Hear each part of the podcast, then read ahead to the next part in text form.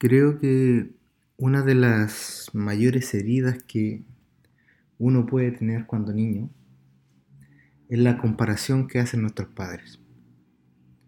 Continuamente nos dices cosas como sé como tu hermano, sé como tu vecino, sé como tal persona, sé como cualquier otro, menos como tú. Porque los demás también, pero tú, así como eres tú, no está bien es una herida bastante grande porque terminamos adaptándonos a las expectativas que tienen los demás de nosotros mismos. Y aprendemos que si nos adaptamos y si nos comportamos como otros, entonces sí vamos a ser aceptados por nuestros padres o por las personas.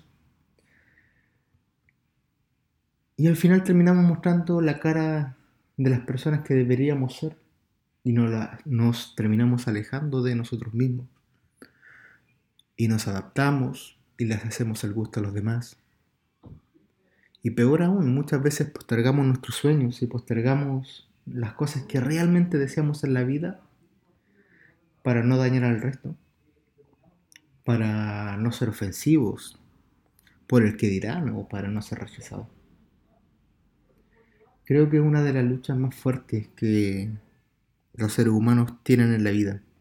Sé que hay muchas luchas, pero esta es una de las tantas luchas que nos mantiene en una esclavitud, mostrándole al mundo lo que ellos quieren ver, pero que nos quitan la posibilidad de ser nosotros mismos. Es un acto de valentía poder romper ese patrón. Y a veces se puede conseguir solo, pero muchas veces y creo que la gran mayoría de las veces, es necesario que busquemos un poco de ayuda.